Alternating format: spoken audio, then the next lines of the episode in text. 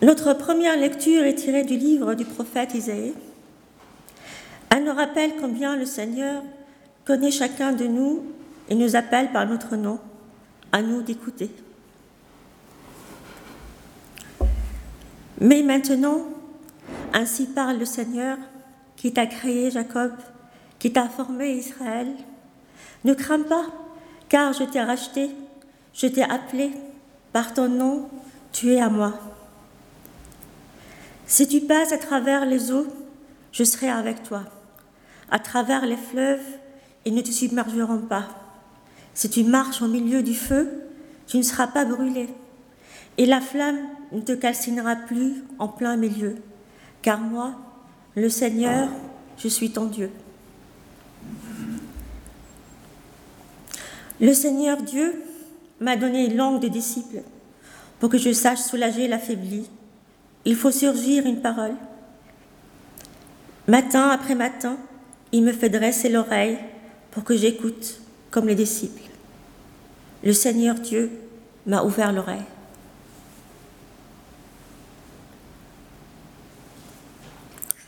Notre deuxième lecture est tirée de l'évangile de Jésus selon Marc. Elle nous invite à l'attention et nous rappelle l'importance de l'écoute. De nouveau, Jésus se mit à enseigner au bord de la mer. Une foule se rassemble près de lui, si nombreuse qu'il monte s'asseoir dans une barque sur la mer. Toute la foule était à terre face à la mer. Et il leur enseignait beaucoup de choses en paraboles. Il leur disait dans son enseignement, Écoutez, voici que le semeur est sorti pour semer. Or, comme il semait, du grain est tombé au bord du chemin les oiseaux sont venus et ont tout mangé. Il en est aussi tombé dans un endroit pierreux où il n'y avait pas beaucoup de terre. Il a aussitôt levé parce qu'il n'avait pas de terre en profondeur.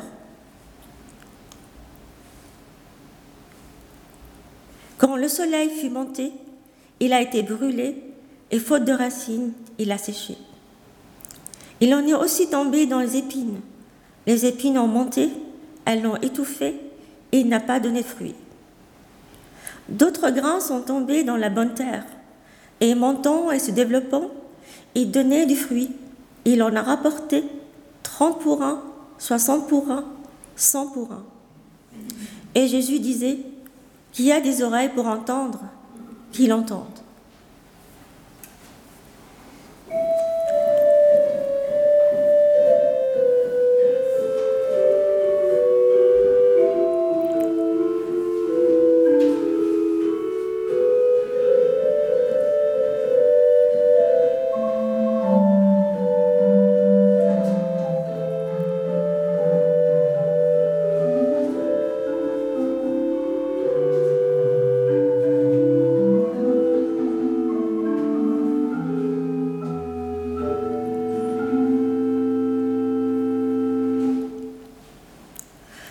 Enfin, notre lecture du jour est à nouveau prise dans l'Évangile selon Marc au chapitre 1er.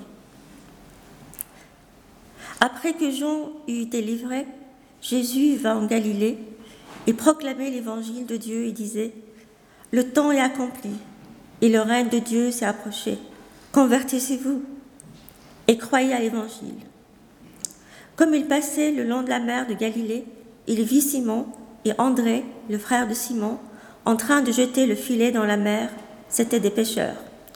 Jésus leur dit, Venez à ma suite, et je ferai de vous des pêcheurs d'hommes. Laissant aussitôt leur filet, ils le suivirent.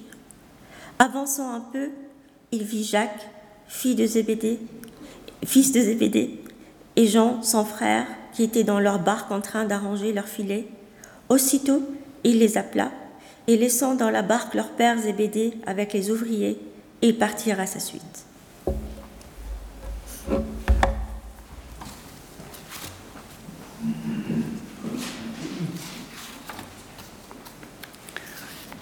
Merci Fadoua pour ces belles lectures. On le voit avec Marc, tout va très vite. Les épisodes sont condensés dans ce premier chapitre en seulement quelques versets la prédication de Jean-Baptiste, le baptême de Jésus, la tentation, tout cela en seulement 13 versets. Et puis, on nous annonce en un seul verset que Jean a été livré. Une annonce importante pour Marc qui veut souligner combien Jésus vient s'inscrire à la suite de, Jean, que la prédication de, de Jésus est la suite de celle de Jean le Baptiste. Même si on peut probablement penser que dans la toute première Église, il y a eu une certaine rivalité entre les disciples de Jésus et ceux de Jean, et que les disciples de Jean n'ont pas disparu comme ça en, un seul verset. Mais passons. Il est intéressant de souligner que tant Jean que Jésus lancent les deux un appel à la conversion. Au verset 4, on lisait Jean le Baptiste parut dans le désert proclamant un baptême de conversion en vue du pardon des péchés. Et au verset 15, on a entendu Jésus proclamait Le temps est accompli, le règne de Dieu s'est approché, convertissez-vous et croyez à l'Évangile. Le même appel à la conversion, à changer de vie, à se remettre à l'endroit, mais avec une nuance qui me semble est assez importante. Avec Jean, nous sommes encore dans le registre assez classique du religieux. Comportez-vous bien, convertissez-vous, et vous aurez la bénédiction, le pardon des péchés. Nous sommes toujours avec Jean dans cette forme de, de marchandage avec Dieu. Si je fais juste, si je fais ce que Dieu attend de moi, me demande, alors je serai en bénédiction, je serai sous son regard bienveillant. Le fameux do ut des, je donne à Dieu pour qu'il me donne en retour dans ce marchandage en quelque sorte. Or avec Jésus, tout change. Nous ne sommes plus dans ce marchandage de devoir faire quelque chose pour bénéficier de la miséricorde ou de la bénédiction de Dieu, ce n'est pas pour quelque chose qu'il faut se convertir, mais parce que. Parce que le règne de Dieu s'est approché. Ici, la bénédiction est première.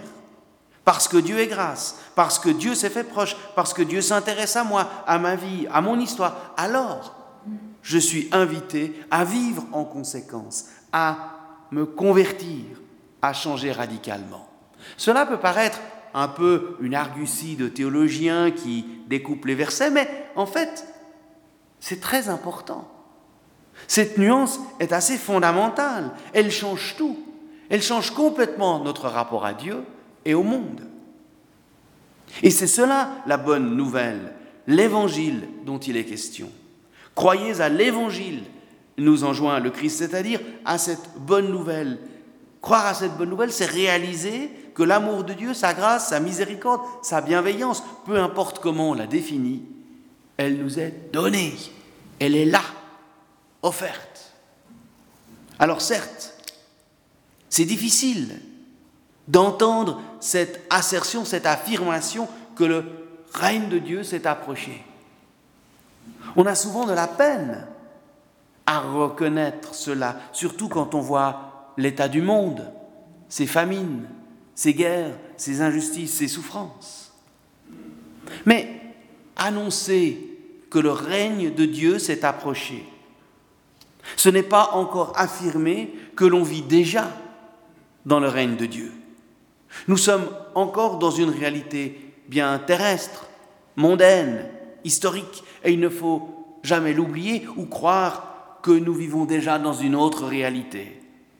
Et c'est là où ma lecture probablement diffère passablement de celle de certains milieux plus évangéliques ou fondamentalistes qui voient dans ces textes comme des signes de la fin des temps. Où il faut, oui, il faut prendre au sérieux ces textes, mais les prendre au sérieux, ce n'est pas les comprendre comme un appel à vivre dans une forme de réalité parallèle, dans une dimension apocalyptique de la fin des temps. Les prendre au sérieux, c'est reconnaître avec eux que nous pouvons désormais porter un autre regard sur notre réalité historique et mondaine. Car il ne s'agira jamais avec le Christ, de fuir la réalité, de fuir le monde ou de vivre dans un autre monde. Mais il s'agit toujours d'accueillir Dieu dans l'aujourd'hui de mon histoire. Alors oui, à Noël, Dieu s'est fait proche. Et cela change tout. Cela change mon rapport à Dieu. Plus besoin de monter dans je ne sais quelle autre réalité pour être en lien avec Dieu. C'est Dieu qui vient à moi. Plus besoin de craindre Dieu ou de le servir à travers des rites ou des commandements. Cela change aussi mon rapport au monde, puisque Dieu décide d'y naître, d'y vivre, d'y mourir. Le monde devient alors le lieu même de la révélation. Comme on le voit avec l'épisode précédent du baptême de Jésus, où il est dit que le ciel s'est déchiré. Il n'y a plus donc d'un côté le monde de Dieu et de l'autre celui des humains. Mon monde, ma vie, devient le lieu de la révélation. Et c'est cela la bonne nouvelle. Et aujourd'hui, cet appel nous est adressé à nous à nouveau.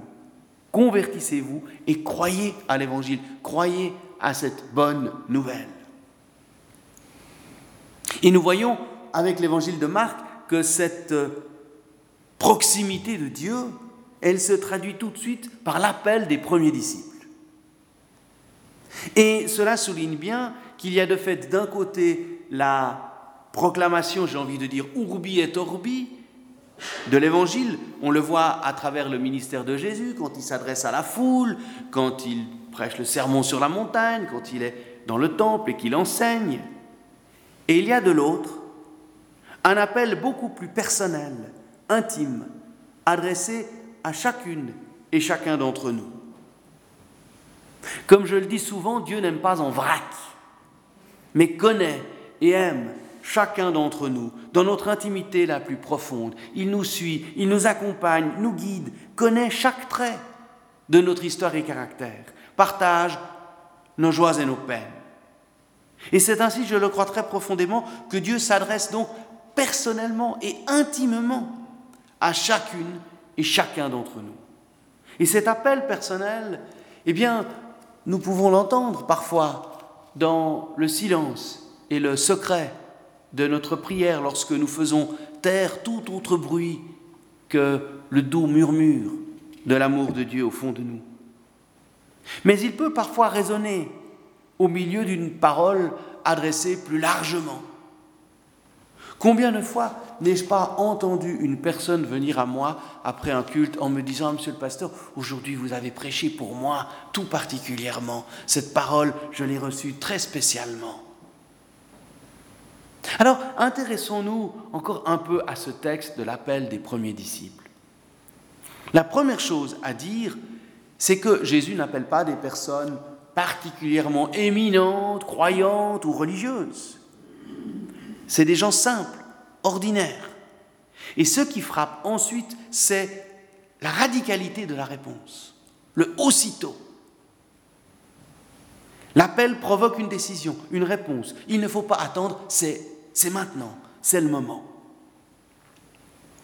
Alors bien sûr, ce texte nous interpelle, nous pose question, comment, comment prendre à notre tour au sérieux cet appel du Christ? Comment l'entendre Comment le redécouvrir Et comment y répondre?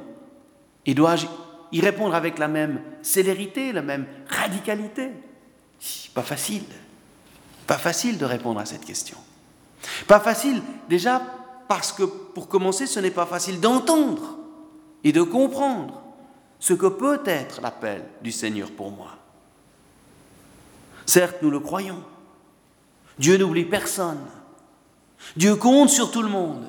Je relisais encore euh, l'autre jour la parabole des ouvriers dans la vigne, les ouvriers de la dernière heure, avec mes catéchumènes, et on soulignait combien ce qui est peut-être le plus beau dans cette parabole, c'est l'activité du maître qui ne cesse d'aller sur les chemins pour trouver des ouvriers pour sa vigne. Il compte sur tout le monde, il n'y a pas d'examen d'embauche, il y a cette volonté de voilà d'être là pour tous.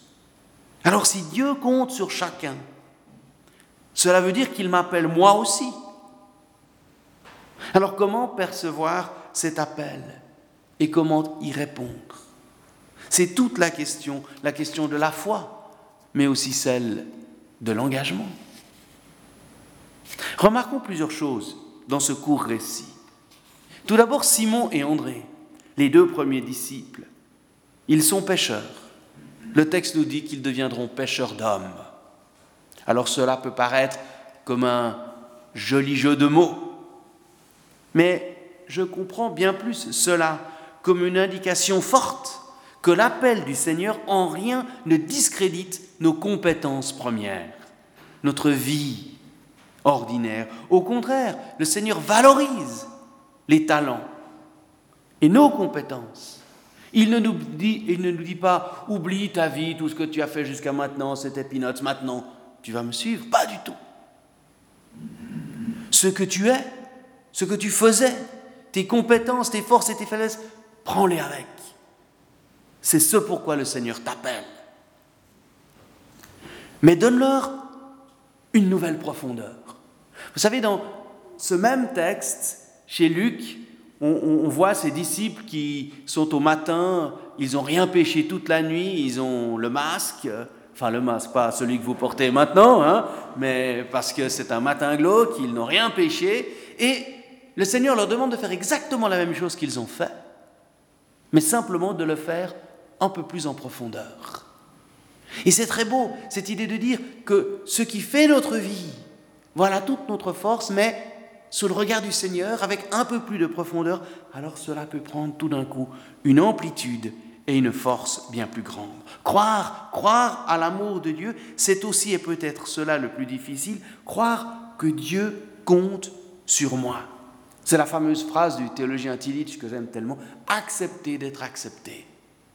La foi, c'est accepter que le Seigneur m'accepte et compte sur moi. Et ça change tout une fois qu'on a compris cela. Mais Dieu compte sur moi pas seulement comme dans le monde d'aujourd'hui, quand on est beau, jeune et dans la force de l'âge. Dieu compte sur moi à chaque période de ma vie, de ma jeunesse à mon dernier souffle. À chaque période de ma vie correspond probablement un appel particulier. Et c'est pourquoi nous n'avons jamais fini d'écouter, de discerner ce que le Seigneur attend de nous. Que celui ou celle qui a des oreilles écoute, ne cesse de nous rappeler à travers les pages de l'Évangile le Seigneur. C'est aussi valable pour nous. Simon et André ont ce jour-là discerné dans la parole du Christ quelque chose de suffisamment fort et contagieux pour marquer une rupture avec leur vie, pour poser un regard nouveau sur leur vie, pour se convertir. Et vous savez, au, ski, les conversions, c'est quand on fait un demi-tour et qu'on repart dans l'autre sens. Donc il y a quelque chose d'un retournement dans la conversion. J'ai eu, en ce début d'année, plusieurs demandes de baptême d'adultes, et cela ne peut que me réjouir. Non pour mes statistiques, mais cela me réjouit de voir que la parole du Christ, que sa figure continue d'être un puissant moteur de changement dans la vie. Quelque chose qui donne du sens et de la profondeur à la vie. Et cela parce que le Christ, précisément, bouleverse, comme je le disais au début de ce message, le rapport entre le divin et l'humain. Un peu à l'image de Pierre, encore ce disciple qui plus tard, dans une autre scène de l'Évangile, vous vous souvenez, en pleine tempête, quand il peine à reconnaître le Christ et croit le discerner, et se jette à l'eau et commence à marcher sur l'eau, et au moment où son regard quitte celui du Christ, alors il commence à se noyer. Eh bien, nous devons nous aussi jamais perdre, j'ai envie de dire, perdre de vue la figure du Christ. Même si Dieu, dans toute sa complexité, reste insondable, le Christ nous offre un visage, une présence, une parole qui nous dit de manière unique cet amour de Dieu. Alors, Entendre l'amour du Christ et y répondre, c'est le travail de toute une vie. Et ce n'est jamais facile. Et l'autre jour encore, lors d'une visite, quelqu'un me disait, je, je suis prêt pour entendre ce message. Je suis, je suis prêt, mais cela ne vient pas, je n'entends pas. Et c'est vrai que c'est souvent l'expérience que nous faisons, à un moment ou un autre. On est plus dans l'attente d'une parole que dans l'écoute d'un message qui viendrait en continu comme sur un répondeur automatique. Et c'est un peu frustrant. C'est vrai Mais regardons encore notre texte du jour. Car il peut peut-être nous donner là encore une clé de compréhension. Pourquoi en effet Marc, dont on a dit au début qu'il était si bref, succinct, rapide dans les événements, nous raconte quasiment deux fois la même histoire, l'appel des disciples Il aurait pu en raconter une en parlant de l'appel des quatre premiers disciples, ça aurait été plus rapide. Mais il double cette histoire. Alors ça m'a, surpris et questionné.